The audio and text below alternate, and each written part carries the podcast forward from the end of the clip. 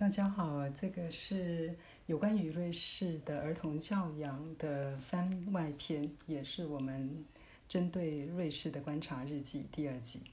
嗯，在瑞士呢，你以为说呢，它是一个非常富有的国家，因为它的年均所得呢是台湾的四倍。台湾呢是每年的年均所得，呃，是两万五千块美金，那瑞士呢已经是超过十万美金了。所以呢，你会觉得说，一个这么富裕的国家，那它的公共建设各个方面一定是做得非常的好喽。其实不尽然，呃，我就发现呢，在瑞士，特别是靠近联合国总部这边呢，它的很多的一些马路，特别是一些柏油路呢，他们为了让这个柏油路的寿命可以比较长呢，除了这个柏油路一开始在铺的时候呢。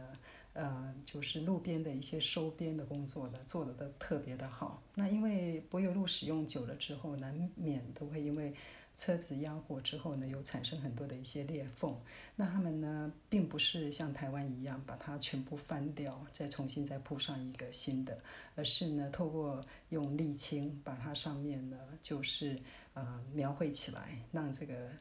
柏油呢，不要继续的裂开。那这个裂那个沥青，因为补的时间不一样，有时候会是这段时间刚好在挖水沟这个地方，有时候增加了一块新的地皮。那他用这些沥青呢，把它圈起来，就变成一个非常有趣的一个抽象画。我觉得这是一个非常棒的地方。呃，另外就是瑞士这个国家虽然很富有，但是呢，你会发现。其实他们各行各业之间呢，因为非常的互相的尊重，也就是什么百工呃师为辈，那每一个人的社会地位呢，实际上是一样的。所以在这个国家里头，一个工匠跟一个银行家之间的收入其实并没有差距非常的大，所以呢，大家都能够安居乐业。那也就是我上一集讲的，就是你会发现。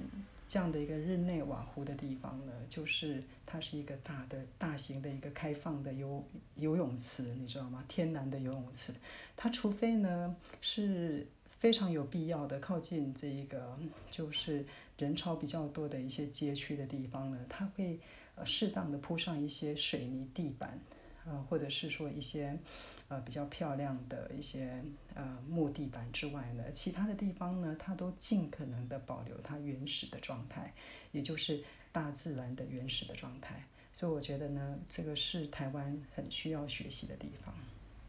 所以呢，合理的利用资源，那不过度的浪费资源，我觉得这是每一个国民或者是政府，呃。为人民服务都应该有的一个态度。在这一次的访谈里头呢，特别是下集哦，那个访问的是我以前的老同事嘛。我们两个呢，很有趣的是，我们已经之前在上海工作了五年的时间。他当时呢是在我的部门里头呢，帮我负责做一些商业上的谈判。那结束之后呢，他去了，回到瑞士啊，在瑞士银行工作。那现在呢，自己本身呢，已经是一个非常小有成成绩的一个投资银行，呃，银行家这样子。那他呢，嗯，很有意思的就是我们两个呢，完全没有没有任何的约定的情况下，我们两个竟然会是在疏离式的河边呢，竟然看到彼此。那所以呢，这就是一个非常有趣的一个缘分。那但是你也可以看到，就是瑞士呢，不管是从日内瓦这一头靠近法国，或者是说从苏黎世这边靠靠近这个奥地利，你会看到整个的国家呢，它实际上就跟台湾的山间是一样的，就台湾的山谷是一样的。整个呢就是一个非常原始的一个生活的方式，每户人家前面都有非常大的一个庭院，所以呢，你从外头看的话呢，你一般来讲只能看到房子的局部分，也就是我们非常觉得非常有意思的地方，就是你会看到欧洲人他们在盖房子的时候呢，他们会非常重视彼此之间的这种尺度，尺度的度，那人跟人之间交往也是很有度的。那这种距离就是美的这种概念哦，我觉得在欧洲国家的那种建筑形态啊，或是人跟人的交往上面呢，其实你都可以看到。可相反的呢，在台湾这一方面，你就可以看到说，我们台湾人就巴不得把自己的土地全部都盖满，那也不管说我们是不是可以在路边多种一棵树，我们就是要把土地给全部用尽了。即便他是停好一辆车，也希望巴不得把自己的房子全部用水泥给盖盖满。那我觉得这个实际上是我们，嗯，非常非常不懂得保护自己的饮食之外呢，只重视我们内部的这个空间，而不是不去从外面来看待我们自己在这个环境、在这个社会的一个角色。